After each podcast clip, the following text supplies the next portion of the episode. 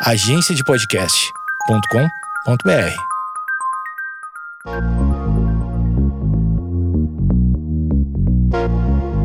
Você está ouvindo o Geekonomics Podcast, onde nossa racionalidade é questionada e a economia comportamental é explicada. Nossa verdadeira humanidade desvendada sem reservas e com a dose certa de ciência e reverência.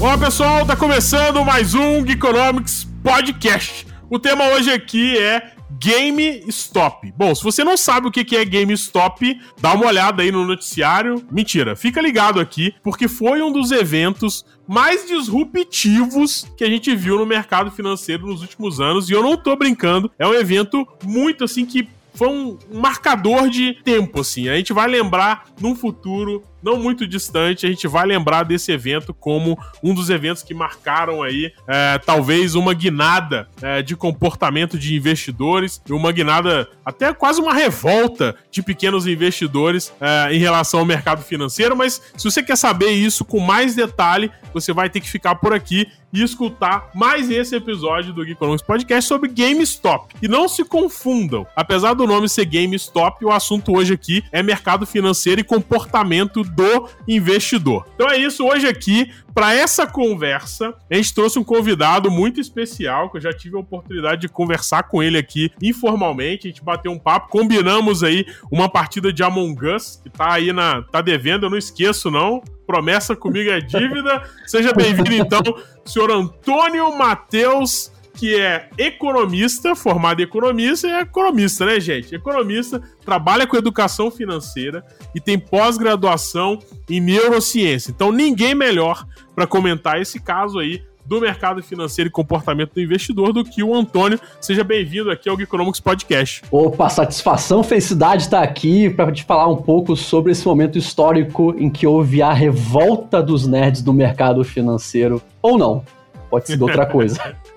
Muito bom, é isso aí.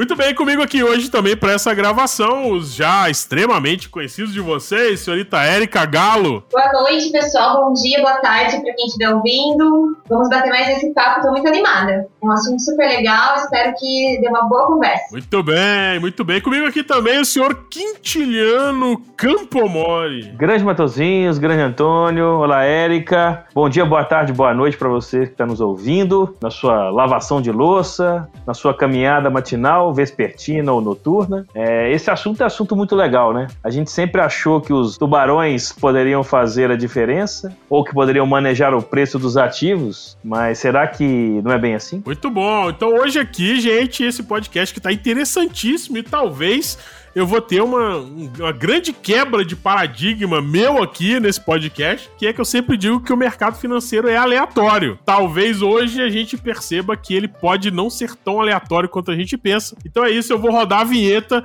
a gente volta depois com GameStop, comportamento do investidor e esse hack aí que fizeram com o mercado financeiro. Essa trollagem, foi uma trollagem que fizeram, na verdade, com o mercado financeiro. A gente volta depois da vinheta. Geekonomics Podcast Ciências comportamentais aplicadas para usar.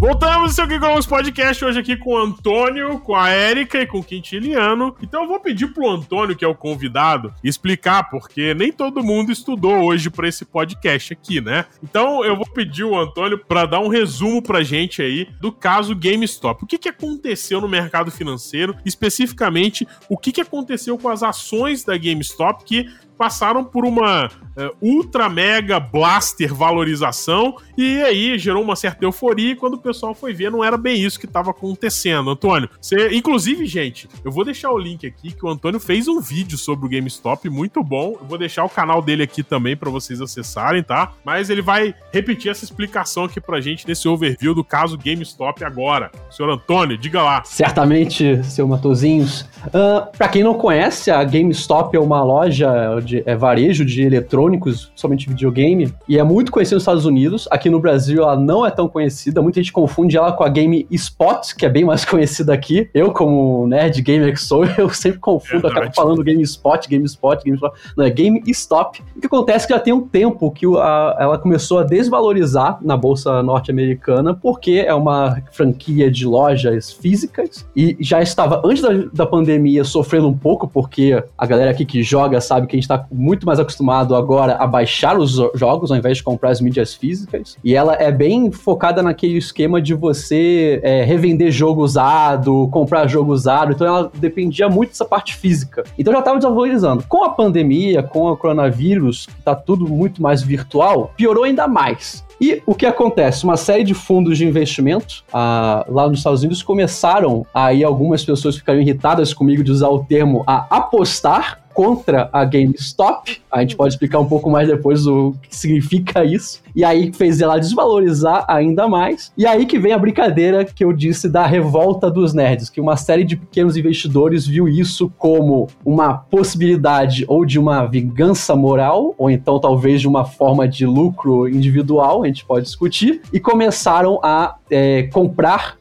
ações da GameStop, fazendo ela valorizar e assim ferrando um pouco os fundos que estavam apostando contra ela. Isso é um mega resumo super simplificado pra, da, da guinada. A GameStop, pra quem não, não, não sabe, um caso semelhante é a Blockbuster, né? A GameStop é tipo uma Blockbuster, assim, só que ela não aluga, né?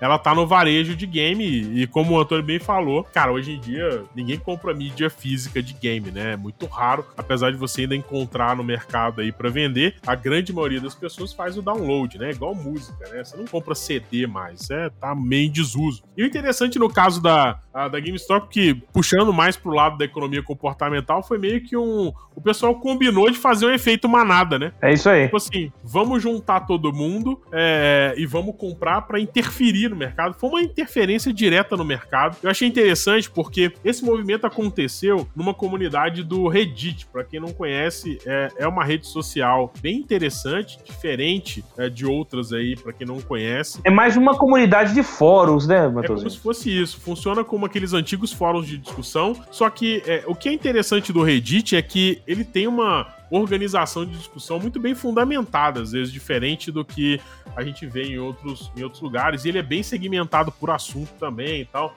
Ou seja, vale a pena dar uma olhadinha pro Reddit, não só por causa desse caso, mas também tem uma comunidade de Behavior Economics lá bem interessante também, que vale uma olhadinha e tal. É, o Geek também tem o Reddit, né? a gente não usa não, mas se você quiser adicionar a gente lá. Mas enfim, é, nessa comunidade a turma combinou. Então, tipo assim, olha, vamos interferir no mercado, vamos sacanear esses caras que estão apostando contra a GameStop, que é, como o Antônio disse, e é uma coisa super comum no mercado, né? Apostar contra é você se posicionar de forma que você ache que uma ação vai se dar mal lá na frente. Resumindo, é, é para quem, quem é leigo, né? É simplesmente você apostar que a ação vai se dar cada vez é, é, mais mal ao longo do tempo e ganhar dinheiro com isso. Né? Então, vendo esse movimento, e aí não foi só a GameStop, teve é, algumas outras ações que passaram por alguns movimentos semelhantes, mas o caso da GameStop.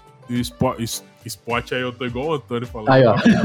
GameStop é, foi muito relevante. Eu lembro que eu tomei ciência desse caso porque no meu feed apareceu uma matéria do Financial Times que tava com o título Non-Stop né? Aí, aí o cara, pô, achei o título genial, que ele falou assim que um comércio decadente e tal, é, a princípio, é, virou um non-stop, ou seja, não parava de subir a ação e subiu. Ô, Antônio, você lembra? Alguém lembra quanto foi? Quantos, quantos por cento subiu, cara, a GameStop? Vou dar uma gulgada aqui pra. Mas foi um negócio de tipo 180%, 183%. Muito mais, passou de 20 para 300 reais. Apenas em janeiro valorizou mais de mil por cento, foi 1.784%. Que isso, cara, é imoral isso. É muito. Tem notas de corretagem, que o pessoal postou as notas de corretagem, na verdade, o resultado, né, não só a nota, mas o resultado das compras e das vendas, né, que a pessoa, o cara ganhou um milhão de dólares. Agora, do ponto de vista de comportamento, isso, na verdade, foi um baita alerta porque esse tipo de movimento, ou seja, a, possibilidade de você ter grupos de pequenos investidores que se coordenam para forçar um movimento de mercado, seja para o bem ou seja para o mal, é algo meio assustador para quem tem investimento, né? Não? É muito interessante que você falou lá do efeito manada. em que isso realmente aconteceu. Só que eu acho mais interessante ainda a forma que isso foi gerada, porque efeito manada a gente vê diversas vezes no mercado financeiro, mas geralmente a pessoa tem alguma lógica que para ela parece racional por trás. Nesse daí foi assim, a primeira vez que eu vi, possivelmente uma das primeiras da história que aleatoriamente escolher o papel, né? Então, mas foi um pouco baseado em emoção mesmo, em você quer salvar a loja que você alugava jogo, que você comprava jogo quando você era adolescente. Começou com, com gamers que estavam querendo. O discurso foi esse deles. Se isso é verdade ou não, a gente pode discutir, mas o discurso foi: é, vamos salvar a GameStop desse mercado financeiro cruel. Vamos salvar a GameStop do capitalismo. Uh, ter iniciado dessa forma é algo muito notável, ainda mais para quem estuda comportamento. É, e, e para ser ainda meio piegas aqui, a palavrinha do momento, propósito, né? Os caras tinham um propósito, não é só avacalhar o mercado financeiro. Em tese, eles estavam realmente querendo é, salvar a, a GameStop. É um negócio tipo aqueles caras que ficam escutando vinil, sabe? Que, ah, não, puta, a qualidade do vinil é muito melhor. Cara, tá ok, mas é, óbvio, o, o, motivo a gente nunca vai saber o real motivo. É, eu acho que os caras estavam meio troll mesmo. Acho que encontraram o GameStop e foi só assim: ah, aquilo ali vai ser um bom argumento para justificar a nossa sacanagem. Mas é, eu acho que eles estavam mesmo interessados era em comprovar uma tese de que sim, a gente pode interferir no mercado se a gente quiser. É, é, e se a gente conseguir aqui uma mínima mobilização, a gente vai ter um impacto grande nisso. É, agora tem um ponto que eu acho interessante também que é uma ação que também não estava com aquela liquidez assim lá em cima, né? Uma ação muito líquida, esse movimento talvez não funcionasse. É, pode ser. Quando se fala liquidez, é que é uma ação muito negociada. Muito negociada, exatamente. Talvez uma ação, sei lá, uma ação de uma das grandes da tecnologia, da, das, das big techs, ou sei lá, qualquer ação agora de qualquer laboratório farmacêutico que esteja é, propondo aí a, a vacina da, da contra Covid, algum perfil de empresa em que o volume de negociação seja um volume muito alto, esse movimento talvez não funcionasse. Então, assim, alguma empresa que você pega lá que tem movimentação no Brasil, por exemplo, sei lá, de 50, 100 negócios por dia, talvez faça sentido, né? Ter um movimento nesse. Agora, é, uma, uma, ação com muita liquidez, acho um pouco provável. Mas o ponto é que o efeito manada funcionou de, desse, desse caso, não só no efeito manada dentro da próprio grupo de discussão do, do, do Reddit lá e, e de todas as pessoas que combinaram aquilo. Né? Quando aquilo começou, os próprios fundos, que aí a gente vai explicar um pouquinho mais, né? Que estavam apostando contra a GameStop, começaram a fazer, a, a comprar as ações para poder entregar as posições que eles tinham que entregar de aluguel, né? Eles tinham que devolver as ações. É, então aí o efeito manada funcionou assim, na plenitude, né? Essa foi a jogada genial dos caras, que começaram a intervir é, sabendo que os caras iam ter que depois que comprar porque eles tinham posição em aberto, muitas vezes. Né? É, exatamente. E tinham duas coisas também interessantes. Primeiro, um dos ídolos do basquete, Michael Jordan, perdeu muito dinheiro, muito dinheiro nessa história. Ele, tá, ele tava dentro de um desses fundos que estavam comprados em, é, em GameStop. Para explicar, gente, é, muitas vezes tem, tem algumas instituições ou investidores que podem ter posições de investimento em determinadas ações sem possuir essas ações. Então, é, pode ser que o cara tenha apostado numa desvalorização da GameStop, mas é, sem ter efetivamente ação. Ele pode ter alugado, ele pode ter, ter uma série de formas sofisticadas no mercado financeiro é, que pode acontecer isso. O cara pode ter feito uma opção, né? Ou seja, ele pode ter é, é, se comprometido é, com o investimento sem ter a ação, e lá no futuro, quando esse investimento precisava ser realizado, ele ia ter que comprar a ação. E aí, nesse momento que o cara tá ali e precisava comprar uma ação que subiu 2 mil por cento, cara, deu ruim, né? Pra resumir, deu ruim. É, e o mais legal é que tinham mais, mais pessoas, na verdade, tinham mais papéis postando para baixo do que papéis disponíveis no mercado, em geral, que estavam na bolsa de valores, o que é mais legal ainda. Ou seja, não vai ter para todo mundo, vai, vai faltar. Vai faltar, exatamente. Antes do Antônio fazer o comentário, a Érica tá quietinha, eu queria que ela desse o depoimento, porque ela trabalhou na mesa de negociação já. A, a Érica é uma é, exímia defensora da análise técnica, né? Opa, ó o bullying, ó o bullying.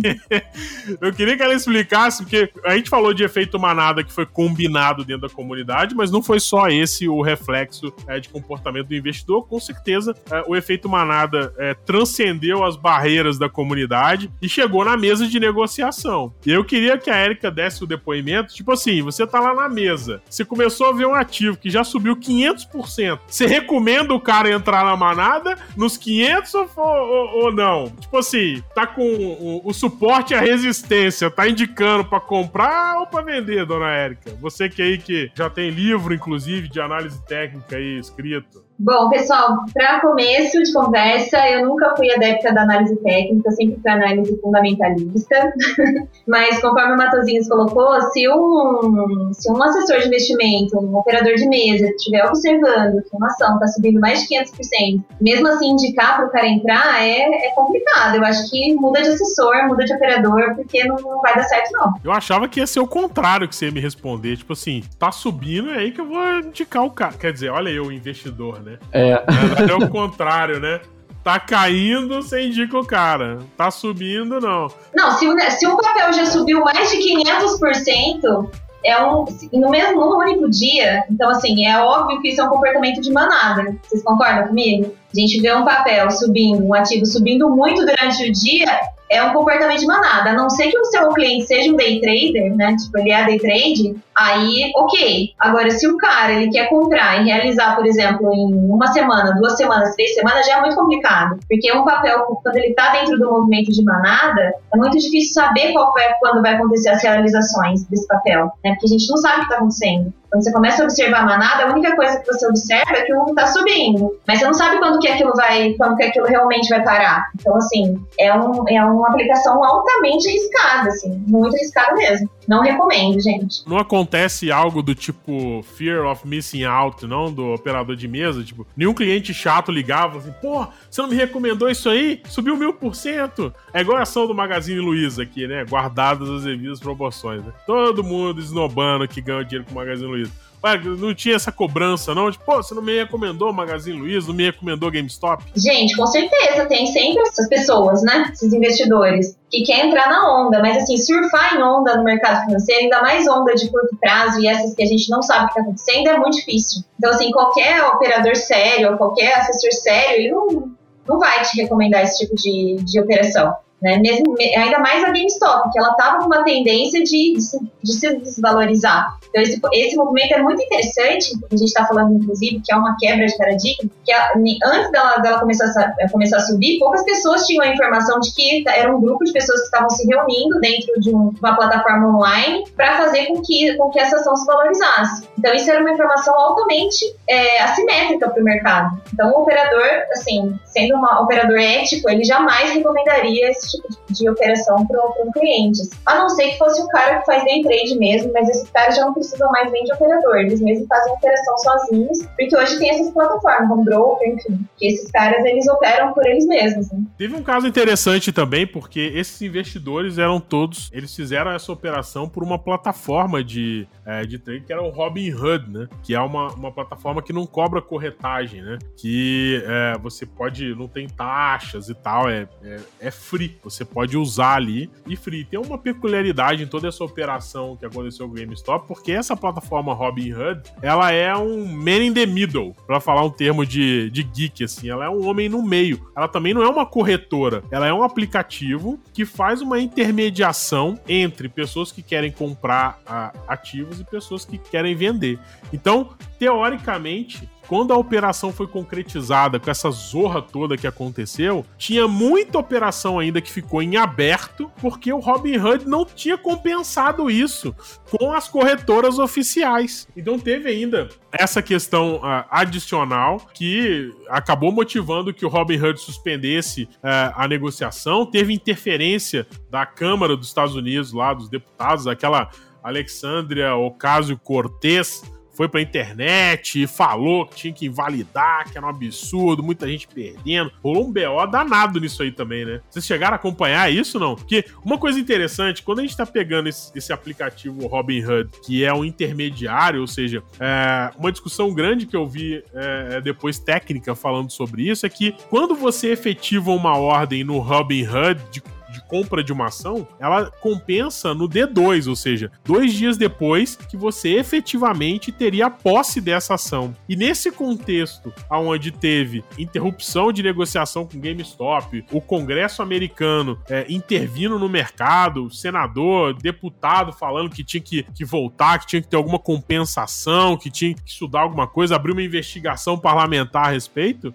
é, ficou um cenário meio esquisito, né? Porque para mim mostrou que o mercado financeiro ainda é muito frágil. Ou seja, frágil no sentido de que é, talvez não seja essa simplicidade que a gente tem percebido nos dias atuais, que é comprar e vender a ação e essas coisas. Tem muito mais coisa que a gente tem que ficar atento quando a gente estiver operando é, é, nesse mercado. Que talvez comprar uma ação e possuir essa ação tem um delay. A partir do momento que você colocou sua ordem de compra, uh, você não tem a ação ainda, em alguns casos, tá? Nesse caso da GameStop, principalmente. Mas uh, você vai ter essa ação, a posse efetiva, dois dias depois. Antigamente o pessoal tinha certificados, né? Que era aqueles certificados de certificados ao portador, né?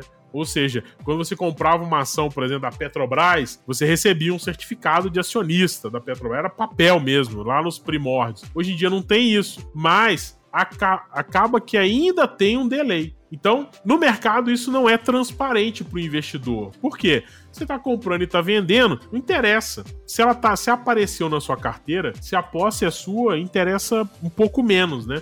A não ser, por quê? Porque talvez você vá vender, quando você vai vender elas, ficou tudo na compensação bancária. Não precisa ter posse, o cara precisa receber o papel, ele precisa ter o registro da operação só. Só que num contexto aonde os investidores manipulam o mercado e aonde você tem interferência nas negociações, isso passa a importar. Por quê? Pode ser, eu não, aí, vamos lá, ah, eu, não, eu não tenho essa informação, mas pode ser que tenham pessoas que tenham comprado GameStop e não tenham recebido a ação nesse meio tempo, entendeu? Ou seja, isso também é uma, uma grande afronta ao que a gente entende pelo mercado financeiro, de ser uma coisa séria e, e, e, que as operações sejam efetivadas de acordo com as ordens que a gente passa lá, né? Pois é, mas isso aí eu acho que tem um ponto que é bem, bem relevante nesse caso, que é uh, diferente. Não sei se isso. Eu acho que isso não existe no Brasil nesse, nesse formato, né? Se esse tipo de situação, que na, nas corretoras brasileiras, por exemplo,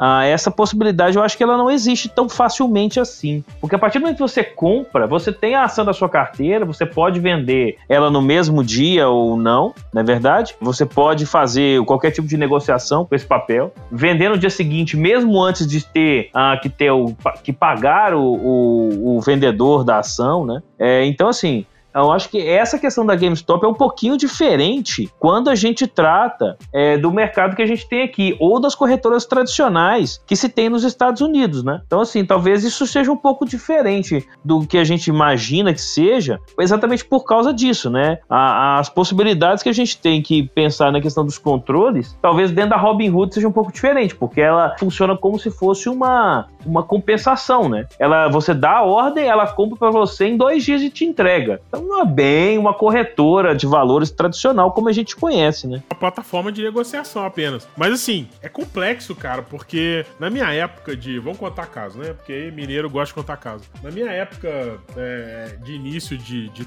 de trabalho, a gente era solteiro, né? Vida louca e tal. E a gente recebia sempre o salário, acho que eu já até cantei isso aqui. A gente sempre recebia o salário no quinto dia útil. Só que às vezes tinha algumas baladas que a gente gostava de ir que não dava para esperar o quinto dia útil, né? Então o que a gente fazia?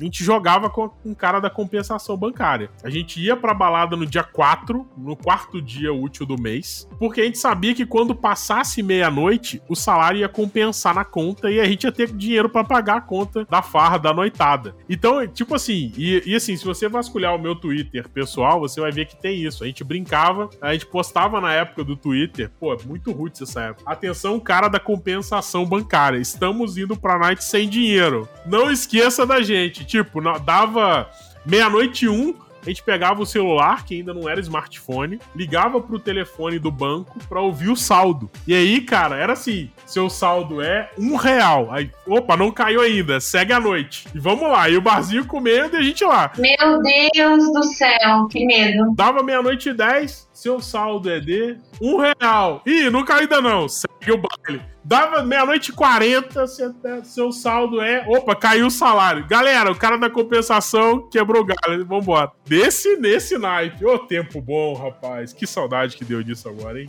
Para não passar de qualquer jeito o tema desse caso, para tentar fazer o link, né? Existe uma questão de compensação no mercado financeiro que não é transparente pra gente, ou seja, que acontece é, nos bastidores que a gente não participa. A gente simplesmente coloca uma ordem e a gente confia que essa ordem vai ser executada no papel que a gente quer. Mas, enfim, no caso do Robin Hood, isso pode ter acontecido de diversas formas. Ele pode ter comprado efetivamente o papel para te entregar, ele pode ter te comprado um direito, não sei, cara, tô especulando aqui, mas é uma coisa que, vamos lá, na minha cabeça, ou pelo menos para as pessoas que entendem um pouco mais de mercado financeiro, eu acho que passou uma certa insegurança esse movimento da GameStop, né, no, no próprio na, nas engrenagens do mercado, vamos dizer assim. É, a galera do mercado financeiro se sentiu um pouco exposta, assim como os fundos de investimento. Agora, o que, que garante que vai, que não vai acontecer isso com mais vezes? Ou então o que, que vai acontecer uma nova coisa que a gente nem imagina movimentada por questões parecidas, ou então novidades assim. E eu acho legal essa parte do Robin, é, é Robin Hood, eu falava Robin Hood, é Robin Hood. É, eu assim, com, com perdão da pronúncia, eu tinha um professor, outro caso de dois segundos. Eu tinha um professor que falava assim: não se preocupe com pronúncia de língua estrangeira. Pronuncia do jeito que você quiser em português que tá valendo, tá? O correto da língua é essa. Tanto que o Silvio Santos fala MTV, né? ah, então tá certíssimo. Então, o, o, acho legal a parte do Robin Hood que, se a gente analisar, caso aconteceu agora, porque esse caso realmente só foi possível de acontecer no nosso nível atual de tecnologia e comunicação. Por porque foi necessário toda uma série de fóruns de comunicação ligeira, de pessoas conectadas. Talvez até a pandemia tenha tido algum efeito é, não direto sobre isso. Todo mundo estar mais conectado virtualmente. E também o Robin Hood entra nisso na facilidade. A gente, como cientista comportamental, sempre está estudando o quanto que a facilidade é importante para proporcionar comportamentos. Então, como é uma plataforma praticamente gamificada, eu sempre escuto falando sobre esse, o Robin Hood linkando com gamificação, que é a pessoa aparece lá confetes quando ela compra um produto, é, musiquinha, para isso aí em neurociência já começa a entrar nas questões de endorfina, de liberar químicas do prazer, que aí já é uma outra seara. Receitinha do mal essa aí do Robin Hood. Né? Tem pessoas que podem, é, é possível que fiquem viciadas em nível de vício de jogo mesmo por causa desses fatores, mas aí é necessárias algumas análises. E então com essa facilidade, com essa comunicação toda que foi possível acontecer esse fenômeno que nós vimos. E só seria possível, acredito que agora. E acho que no futuro as pessoas vão começar a olhar mais para isso. Já escutei agora de gestores de fundos que estão começando a ter mais atenção a fóruns em mídias sociais, ver o que está sendo discutido para ficar atento a isso, porque não se sabe quando que pode ser o próximo, o que, que pode ser o próximo. Eu acho que vai, teremos o nosso tempo agora, nossa época, está sendo muito interessante em vários sentidos. É, tentaram fazer isso na IRB, né? Na Instituto de Resseguros no Brasil aqui, né? Mas não foi Isso, na mesma proporção, bem longe, inclusive. E o que você falou aqui, Tiriano, é muito certo. É, aqui no Brasil, a regulação é um pouco diferente, então é um pouco mais difícil acontecer isso no nosso mercado financeiro. Concordo com o Tiriano, a questão no Brasil ela é bem diferente dos Estados Unidos, né? Aqui no Brasil, a gente tem, primeiro, as corretoras, elas liberam pra gente o, o home broker, mas esse sistema que funciona no home broker é igualzinho ao sistema do operador de mesa. Né? Então, as mesmas regras que valem para ele, vale para a pessoa física também. Então, aqui como funciona? Quando você é, compra um ativo, ou no home broker, ou seu operador é, dentro do sistema da bolsa faz essa compra de um ativo, ele imediatamente é transferido, o ativo é transferido para sua carteira, assim como o Quintiliano colocou. O que acontece é que a operação financeira por trás disso, que é a compensação, antes era feita por um sistema chamado CETIP, aqui no Brasil. Hoje, a CETIP está junto com a Bolsa de Valores, por isso que é B3, que a B3 é a CETIP, a Bovespa e o, e o mercado futuro. Então, no Brasil, para essa questão acontecer igual aconteceu lá nos Estados Unidos, seria muito mais difícil, porque a gente tem um órgão regulador aqui no Brasil que regula as operações financeiras por trás dessa operação da internet, né? Operação que, que, acontece ali no mercado real, essa troca de, de ativo de uma carteira para outra carteira. Então, só, só queria fazer esse apontamento, porque eu acho importante a gente pensar que assim, o mercado americano ele tem muitas coisas que é muito diferente do mercado brasileiro. Né? Eu, por exemplo, não conheço no Brasil nenhuma corretora que, como a como essa que, do, essa que a gente estava falando, que não cobra nenhum tipo de taxa. Eu desconheço, não sei se vocês conhecem alguma corretora que não cobra nenhum tipo de taxa no Brasil. No Brasil tem. Qual? Quatro. A Rico, a Clear e a Toro, pelo menos. Ó, mas são três, então. É três, desculpa. não, errei, errei, errei. É porque tem algumas que não cobram para alguns papéis, mas enfim. São três. A Easy Invest cobra? A Easy Invest? Cobra, mas ela tá prestes a não cobrar. Na verdade, ela não cobra alguns, por isso que eu falei a quatro. Alguns clientes que ela escolheu, que são clientes da Nubank, que comprou ela. Então, é, enfim, é isso. Entendi. É, bom, a, questão de. Boa, foi boa essa explicação. Eu não, eu não tinha, eu não tinha esse, esse entendimento do, do sistema regulatório brasileiro. Acho que até a informação da Erika foi bem esclarecedora, porque isso mostra que o nosso mercado está um pouco mais evoluído, ou que, na verdade, o mercado americano é mais sofisticado é, do que o nosso, porque essa ideia de posse, porque na minha cabeça, essa história de compensação, é, cara, é algo tipo bem virtual, porque não, não a compensação, mas a história de posse, né? É, para mim é tudo tipo, beleza, tem uma chave lá que diz que eu tenho a posse, mas que transfere o ativo, essas coisas. Em tempo de, de informação, é interessante ouvir isso, que realmente tem um órgão, é, porque se eu entendi bem o que a Erika disse, a CETIP é quem é, faz a transação de posse, não é isso? Ela faz a transação financeira, então assim, ela é responsável por identificar, é, tirar, sair da, sai da minha conta. Então a corretora ela tira da minha conta o valor financeiro. Vamos supor, sei lá, 3 mil reais. E eu comprei do, do quintiliano e eu tenho que pagar esses 3 mil reais para ele. E o papel dele vem para mim e vice-versa, né? Vai acontecer essa transação. Então a CETIP ela é responsável por essa transação. Então ela, fica, ela é o órgão regulador que vai, que vai observar se essa transação realmente acontece. Então, sai do meu, do meu caixa e entra no caixa do quintiliano e o papel efetivamente foi, foi, foi feito a troca. Né? Então, sai da carteira do quintiliano e entra na minha. Então, aqui no Brasil, a gente tem esse órgão que, que é o órgão regulador, que agora está na, na, na, na Bovespa, né? que é a B3. Mudando um pouco de, de assunto, uh, uma das grandes, grandes discussões que eu acho que esse tema traz também, além dessa questão de, de você ter um efeito manada que foi combinado, né? Tipo, as pessoas combinaram combinaram de fazer uma pressão no mercado, é, combinaram é, é, a compra do, do, do, GameStop, combinaram o comportamento, vamos dizer assim, é, e isso teve uma grande repercussão. Mas uma das grandes coisas que me vem à mente é que se uma comunidade de nerds do Reddit conseguiu se combinar para mexer no valor de um ativo negociado na bolsa, os grandes fundos de pensão de investimento não podem fazer a mesma coisa com muito mais facilidade, porque são poucas instituições com muito poder de fogo em relação ao mercado financeiro? Você acha que não dá para tipo, os caras, vamos lá, aquela sexta-feira que os caras combinam, ah, vamos, vamos bater um papo hoje e ver qual ação que a gente vai mexer na semana que vem? Será que isso não, dentro do mercado financeiro, isso não pode ser uma ameaça? Até que ponto? E aí, eu vou confessar minha ignorância aqui até que ponto a regulação existente hoje consegue é, identificar esses movimentos de compra combinada, entre aspas, de grandes fundos e não de pequenos investidores. Mas informalmente já há alguma conversa que isso existe, né? Informalmente existe, né? É, bom, informalmente é formalmente, né? Porque esse tipo de conversa sendo informal não. A única diferença de ser informal formal é os caras ir pra televisão e falar assim: ó, estamos combinando amanhã de comprar. Mas eu fico perguntando isso porque eu sempre tive é, é, uma questão em relação a isso, de grandes fundos é, serem é, grandes o bastante para interferir no mercado com os movimentos que eles fazem, né?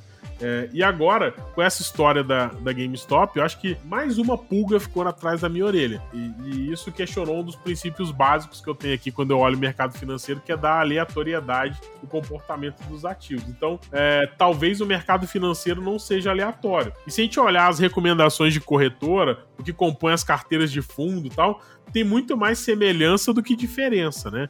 E é aquela história. É, minha filha teve aula hoje, minha filha tem 5 anos, né? A professora é, é, fez uma dinâmica, cada um fazia um desenho, e no final todo mundo mostrou o desenho para a professora, remotamente, que tá todo mundo em isolamento. E não tinha nenhum desenho igual, né? No mercado financeiro, se você olha as carteiras, tem muita carteira igual. E aí eu fico me pensando assim, tipo, o que, que é isso? É, é, é, insegurança de quem montou a carteira é, de recomendação, que não quer recomendar nada diferente dos outros, porque errar em conjunto é muito melhor. Ou alguém propôs uma carteira e os outros copiaram. ou isso, ou então, vamos lá, análise de fundamento e análise técnica só não é isso que molda uh, a montagem da carteira dos casos. Porque se fosse, né, o mercado financeiro ia ser muito diferente. Né? A parte de expectativa tem um peso muito maior do que os fundamentos. Então vocês não acham que é, é, nesse, nesse ponto, né, é muito esquisito que a gente tenha muita semelhança nas recomendações, é, mais, ou, ou melhor dizendo, mais semelhança do que diferença nessas recomendações? bode geral na sala, é isso mesmo? Que, não, eu te digo porque essa história de ter muito semelhante, guardadas as proporções, é como se a gente tivesse é, o Reddit coordenando o mercado, porque é o que os caras combinam que vai subir. Não tem nenhuma relação entre valor da empresa, fundamento, não tem nada. É o que os caras sentam e recomendam. Se todo mundo recomendou, aquilo lá vai dar certo.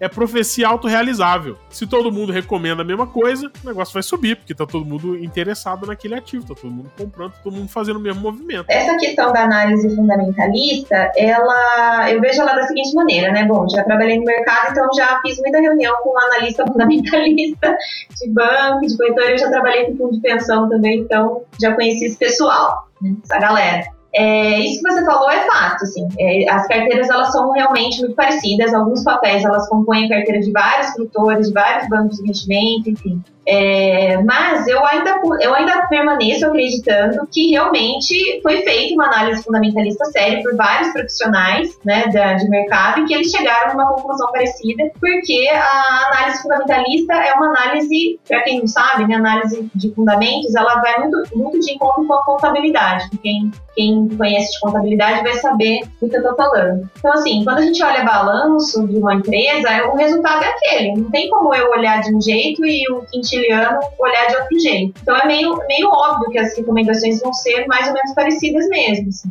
Mas isso que você falou é fato. Vai gerar, então, uma expectativa e as pessoas vão entrar naquele papel e isso vai gerar um movimento é, que vai fazer com que aqueles papéis subam, por exemplo. Mas aí a gente tem outro, outro movimento, que é o movimento dos fundos de pensão, que são que movimentam bilhões, não é milhões, é bilhões mesmo. Assim. E esses, esses gestores, eles têm capacidade de mudar o mercado, isso é fato, eles têm uma quantidade de dinheiro muito grande. Se um cara decide, um cara desse decide é, realizar um determinado papéis da carteira dele, ele vai mexer com o preço. E é por isso que a gente vê esses movimentos de determinadas ações que às vezes está com um fundamento legal, mas começa a cair, começa a ver uma realização do papel. Aquilo não é só a pessoa física realizando, aquilo é fundo de investimento, fundo de pensão realizando também. Então, assim, por isso que eu acho que é tão aleatório, porque você não, não tem como, como saber aonde que, o, que, que aquele gestor vai começar a realizar, até que ponto ele colocou é, o teto dele. Então é, é, isso que é complicado, porque a gente nunca sabe qual que vai ser a reação do outro, quando que o outro vai começar a tomar decisão. Né? A gente é alheio a isso. E a gente também é alheio com a forma como as pessoas físicas vão reagir, né? Como que, que, que as pessoas que são os pequenininhos lá, as sardinhas, vão reagir a, essa, a esse movimento. Eu acho que é isso que, que fica muito aleatório, assim, não dá pra gente saber. Agora, um ponto que eu acho que é relevante é quando a gente trata é, esse tipo de situação, é, essa questão das recomendações e tal. Uh, um ponto que é bastante importante, a meu ver, assim, é quando a gente vê se, ah, você quer longo prazo? É, coloca nas elétricas, coloca nos bancos, ah, e aí você vai ter sucesso na sua carteira, né? É, e aí isso vira um efeito manada meio que natural, né? Muita gente recomendando elétrica, muitas pessoas vão comprar elétricas, né? E aí, naturalmente, esse efeito vai acontecer, né? Não vai ter jeito. Isso aí vai ser meio que iminente, né? Então, mas na hora da realização do papel que a gente nunca sabe quando vai acontecer, né? Eu acho que é aleatório exatamente pelo fator expectativa. Quando a Erika falou assim, ah não, todo mundo olha o balanço e é bem objetivo, ninguém vai ter uma análise diferente do balanço é, quando olhar para o balanço. É estático, é aquilo ali, é conta, é número, não tem como divergir. Eu discordo um pouco da Erika, porque teve um, é, eu tive um professor de finanças que é, ele tinha uma frase muito interessante que ele falava que é, tem, tem certos mercados e, e, e certos business que você pode não enxergar fluxo de caixa, mas outro cara enxerga. Então, quando eu, quando eu é, sempre quando eu vejo análise fundamentalista, eu, eu óbvio, tem um peso é, é muito, muito grande para a decisão de investimento quando você olha os fundamentos de uma empresa. No entanto, é, é, a questão da expectativa também tem um peso relevante. Vou dar um exemplo. Aqui na minha cidade, e gente, Juiz de Fora é o melhor do Brasil, né? É muito exemplo que eu tenho aqui. Não canso de falar. É, mas enfim, tinha uma empresa aqui é, que foi famosa na, na década de 70 para até meados da década de 90, que era uma empresa que fabricava máquina de escrever. A máquina chamava Facit, F-A-C-I-T. Uh, e aí, com a, com a, chegada do computador, né? Obviamente, a Facit foi perdendo protagonismo é, de mercado, porque não se demandava mais máquina de escrever, se demandava computadores. E teve todo um movimento aqui na cidade e tal é, para Facite, pra, que era uma planta grande para a cidade aqui, que é uma cidade de médio porte. E chegou uma hora que a Facite realmente, ó, não tem jeito, decretou falência. E o que aconteceu? Os funcionários que estavam lá compraram a empresa. Tipo assim, tava falido computador chegando. Os funcionários compraram a empresa, enxergaram uma possibilidade de fluxo de caixa e a opção deles na época era converter a planta produtiva de máquina de escrever em máquina em uma planta de fabricação de teclado para computador, que é um negócio extremamente razoável né? É, do ponto de vista de estratégia empresarial nesse contexto da Facit, que era produtora de máquina de escrever. Então, esse componente de expectativa é, que eu acho que é a grande questão dentro do mercado. Que eu fico sempre com a pulga atrás da orelha, principalmente agora, se não há uma, uma tentativa de manipulação de expectativa. E, de novo, se fosse só análise de fundamento, nenhuma empresa ia valer mais na bolsa do que no balanço. Né? Então, a diferença que eu vejo é assim: ah, qual o valor de uma empresa? Ah, vê lá quanto vale a ação. Não, é, você tem que descontar a expectativa e você desconta exatamente dessa diferença, do que está no mercado financeiro para o que está no, no, no, fundamento, ou, ou talvez nas projeções de fluxo de caixa, se você quiser ser um pouco mais sofisticado, né? Fala, Antônio. Eu vou contar que eu, eu concordo com os dois. Puta, mas aí, aí você acaba. Aí não vale. pra, ser pra ser diferentão, eu vou concordar com os é, dois. Muito bom. Porque eu concordo com a Erika que vai ter uma galera que vai usar análise fundamentalista e vai ser extremamente técnico em avaliar qual é o valor e como é que vai fazer as operações, e vai ter uma gama de carteiras que vão seguir isso, mas também tem uma série de outros agentes, uma série de outros investidores, operadores que não vão fazer tanto isso. Inclusive, trazendo para o caso que a gente está analisando da GameStop, eu, fiz, eu, eu faço uma conexão muito com um efeito que a gente chama de representatividade na economia comportamental. Porque uma das interpretações dele é que a similaridade, a história, contar mais do que de fato o fato. Então é aquele famoso caso da Linda. Você conta uma história sobre a personagem, faz as perguntas lá que estatisticamente não faria sentido, mas a pessoa vai pela resposta que não faz sentido estatístico, mas que faz sentido na história. Isso foi muito o que rolou e com muitos desses pequenos investidores que investiram na GameStop, causando todo esse efeito que a gente está discutindo. Porque eram muitos, muito pequenos indícios que aquele, a, a empresa valorizaria. E mesmo assim, eles foram para aquilo comprando e, e investindo é, sem ter toda essa confirmação. Então, era o que? Era uma história sendo bem contada. Era o pessoal lá que iniciou o processo, fizeram uma campanha para salvar, conseguiram causar uma emoção, uma emoção positiva, uma emoção de até, a, tipo, se for pegar as emoções básicas, eu acho que a mais que eu mais observei quando eu fui lá ver os comentários do Reddit, os comentários do Twitter, é raiva mesmo, pessoal com raiva do mercado financeiro que estava destruindo uma empresa é, que eles amavam. Então, para mim foi muito isso. Compraram na força do ódio. Compraram na força do ódio. a Erika citando, citando Robert Schiller, Erika, nessa frase, não, né? Eu queria fazer um comentário sobre, a, sobre o GameStop, que eu acho que tem uma coisa que é de comportamento, que a gente, indo lá para economia comportamental, que eu achei interessante. Que é o seguinte, né? Eu, pelo menos, estudo a versão a perda, e uh, eu só falo de versão perda aqui nesses podcasts, né? Mas quando a gente observa essa, essa questão do, da, da GameStop, eu consegui perceber duas coisas. Primeiro, é a falta de aversão à perda, né, total, porque a gente não tem nem como calcular a aversão à perda, porque os, as pessoas que investiram foram, foram realmente, assim, na emoção, como disse o, o Antônio e Matheus, na força do ódio, é, então, para comprar. Então, assim, elas não estavam interessadas se elas iam perder ou se elas iam ganhar. Pareceu que ela estava brava comigo, né? elas foram baseadas numa, numa outra emoção. E a outra coisa que eu consegui observar, que eu achei interessante, é a questão da reação exagerada, que a gente também estuda na economia comportamental, né, overreaction, que foi, assim, uma reação exagerada. Uma pessoa fez a proposta, outra comprou, outra comprou, e de repente teve uma manada de gente, assim, com, com uma reação muito emocionada, é, comprando esse papel, independente de ganhar ou de perder. Então, assim, para a economia comportamental, acho que esse caso é um caso até a ser estudado, porque a gente não vê nem a versão à perda nesse, nesse pessoal, a gente observa o contrário, né? Eles, assim, estão assumindo risco em detrimento do quê? Bom, então, pessoal, resumindo, eu acho que seria muito interessante a gente fazer, estudar esse caso da, da, da GameStop, a gente como economista comportamental, é, porque ele consegue trazer para a gente, além dessa, dessa dúvida com relação à versão à perda, né, que a gente não observou no mercado, e também essa, essa questão da reação exagerada, do overreact, que a gente viu acontecer. Bom, então é isso. Depois dessa explicação da Era, também acho que a gente deve realmente, a economia comportamental deve olhar com muito cuidado para esse caso da GameStop, que foi quase, na verdade, um, um experimento natural, né? Forçando um pouquinho a barra aqui, como já é de costume. Mas enfim, bom, o assunto tá bom, mas como sempre, vocês sabem, a gente tem uma limitação de tempo aqui que quase sempre a gente extrapola. E hoje não foi diferente. Mas eu vou chamar o último bloco aqui, vou pedir ao editor para rodar a vinheta para a gente trazer as considerações finais de mais esse Geekonomics podcast aqui sobre o caso da GameStop. Roda a vinheta aí. Geekonomics Podcast Ciências comportamentais aplicadas que ajudam você a tomar melhores decisões.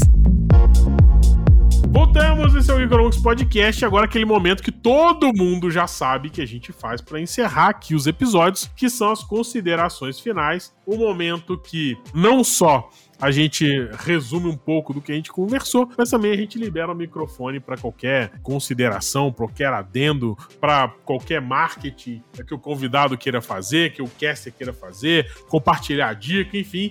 Microfone liberado. Primeiro, obviamente, é, agradecer o senhor Antônio Antônio Matheus por participar aqui dessa gravação. Foi um prazer ter você aqui. Dizer para você que o Antônio vai voltar em outro podcast, já tá agendado. Vocês viram que ele é pós-graduado em neurociência, então fica ligado, porque o próximo tema tem a ver com neurociência. E o Antônio vai estar aqui com a gente de novo para falar, é, para trazer, na verdade, esse conhecimento para gente, que é, eu tenho certeza que vai ser assim, outro podcast incrível. Então, Antônio, obrigado demais por aceitar o convite, pela paciência de gravar com a gente durante esse, esse tempo todo aqui. E eu deixo você com as suas considerações finais Poxa, eu que agradeço, cara. Isso aqui é realmente o que você fala que é um papo entre amigos, uma pessoa, galera de bar. Na verdade, eu tô falando com eles pela primeira vez e tô chamando de amigo. Sou muito fácil mesmo. De novo, muito obrigado. Inclusive, a, a, essa aqui é a segunda gravação que a gente marca, porque a próxima que virá a gente marcou primeiro, né, Matheusinho? Verdade.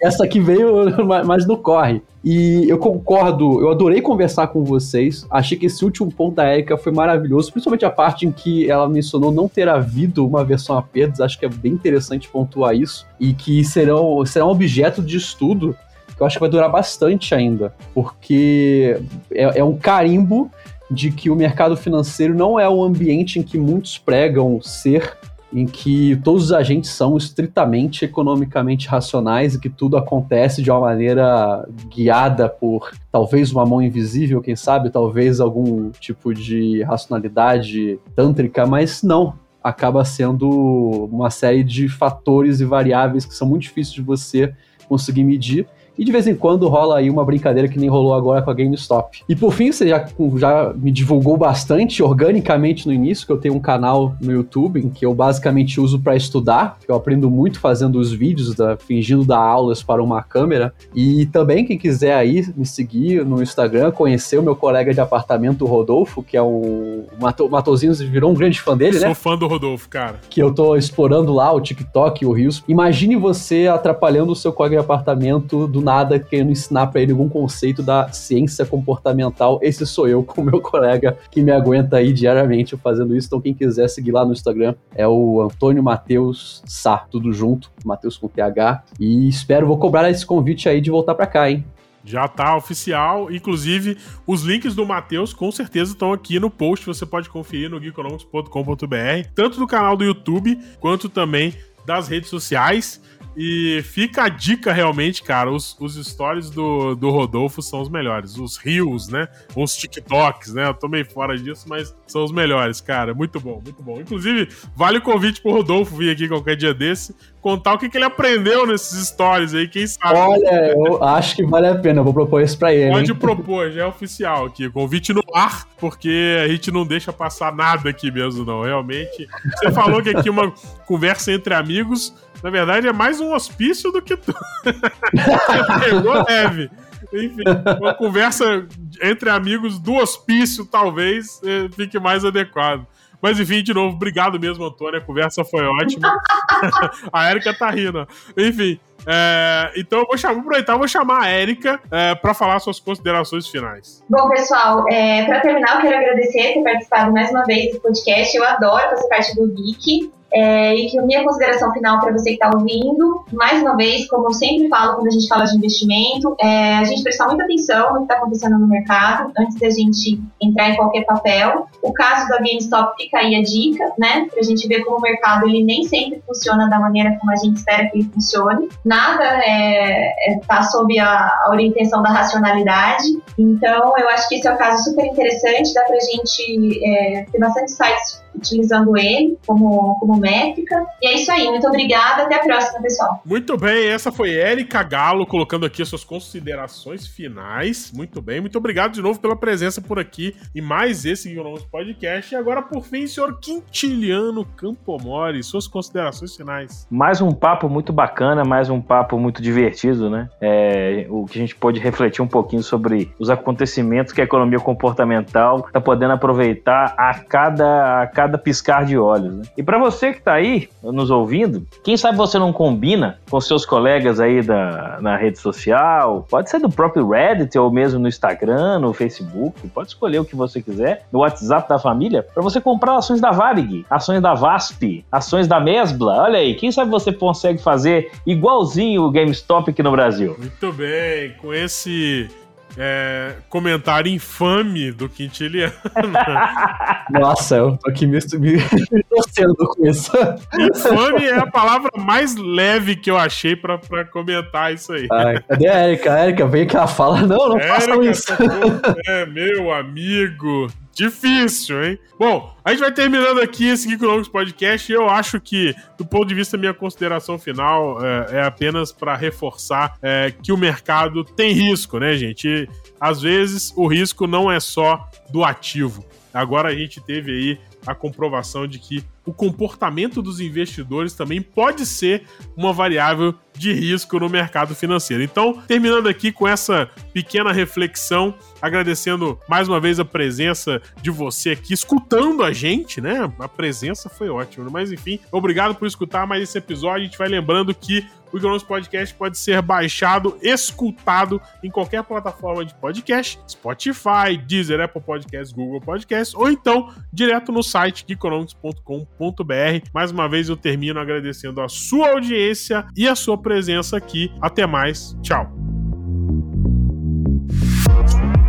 Este Geekonomics Podcast terminou, mas em breve lançaremos outro. Enquanto isso, você pode nos seguir em nossas redes sociais. Lá tem mais conteúdo esperando por você.